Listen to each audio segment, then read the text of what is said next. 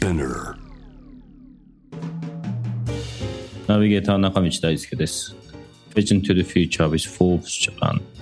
このポッドキャストは物、こと、人の魅力を引き出すことで日本のカルチャーの価値を再定義し世界と共有するコミュニティプログラムです。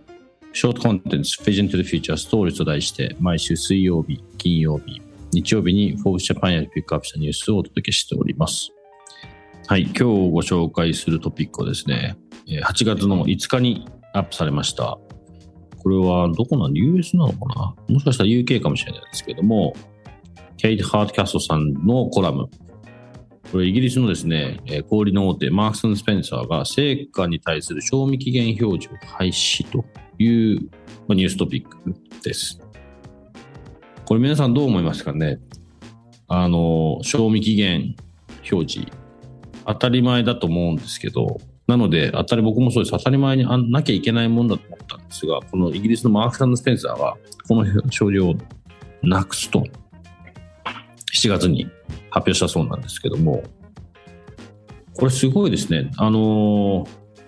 まあ、要は逆逆転の発想なんだと思うんですけど、賞味期限の表示があるから、実はまだ賞味できるのに、捨てちゃうことが多いと。なので、そうすることによって、まあ、要するに余剰、余剰成果だったり、要するにゴミをなくしていこうという発想に近づく、近づけようということなんですね。その気候変動、まあ、もう当然でもこれは連動してる話ですけども、サステナビリティに対しての話の中で、まあこれはこのイギリスのね、家庭で年間推定660万トンもの食品が、まあ、廃棄されてると。まあ、日本は当然人口ももっと多いので、もっと多いんですけど、ただこの中、この、この660万トンが消費者の中には、その表示されている賞味期限に惑わされて問題なく食べることができる食品も廃棄してしまう人がいると考えられてるかなと。なので、まあこれでも、まあ、よくよく考えれば当たり前なんですけど、ただこれあれですよね、いつも僕も話してることで、自分たちで考えるっていうことができるっていう前提ですよね。なので、自分で買った食べ物とか野菜がいつになったらダメなのかと。自分で匂いを嗅いだり、自分で判断して行動を起こさないといけない。まあ、ある種当たり前のことをできるっていう前提で、このイギリスのスーパーはこの表示をやめますと。これ、ぜひ日本にも取り入れた方がいいかなと思います。多分すっごい難しいと思うんですけど、考えらんないから。でも、当たり前ですよね。それによって、まあ、こそさっき言ったイギリスで660万トンであれば、日本は多分もっとなので、そうするとこのゴミがなくすことができたら、それを作る過程のいろいろなことがなくせるし減らせる。なんか、本当の意味でのサステナビリティの考え方ってこういうことだと思うんですね。で、でしかもこういうのってやっぱりヨーロッパが、うんなんかうまいなと思うし、進んでるなと思うんです。で、こういうところからも、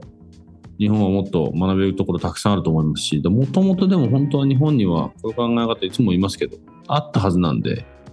忘れてるだけだと思うので、もう一回、こういう、まあいい事例を取り入れて、サステナビリティだからとかいうことではなくて、単純に、まあ、余計なこととか無駄なことは誰にとっても良くないので、なくしていけるようになるといいんじゃないかなと思います。日本で言うとどこなんでしょう？イオンとかセブンホールディングスとか、そういうところになるんですかね、大きいところ。こういう話出てるんでしょうか現状とかちょっと聞いてみたい気もしますが。まあ、いろんな方々がこのポッドキャスト聞いてもらってると思うんですけど、まあ、主婦の人もいれば、あの、ビジネス系で、最近だと、なんでしょうね、就職活動等で聞いてくれてる人もいるらしいんですけど、もうこういったことを企業に解いてみるのも、あの、今の世の中というか、これからの世の中必要なんだと思います。あの、ちっちゃい声でもね、どんどんどんどん大きくして、まあ、少しでもいい環境に自分たちも含めてね、考えて行動に移せればなと思います。マーク・サンド・スペンサーの動き、今後も注目です。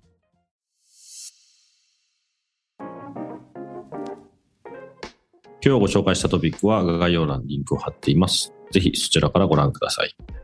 質問感想は番組のツイッターアカウント BTTF アンダーバーコミュニティにお寄せください。このポッドキャストはスピナーほか Spotify、Apple Podcast、Amazon Music などでもお楽しみいただけます。お使いのプラットフォームでフォローしてください。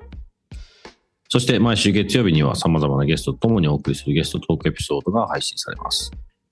詳しくはそちらも概要欄に載せてます。そちらの方もぜひチェックしてください。Vision to the Future Stories ここまでのお相手は中道大輔でした。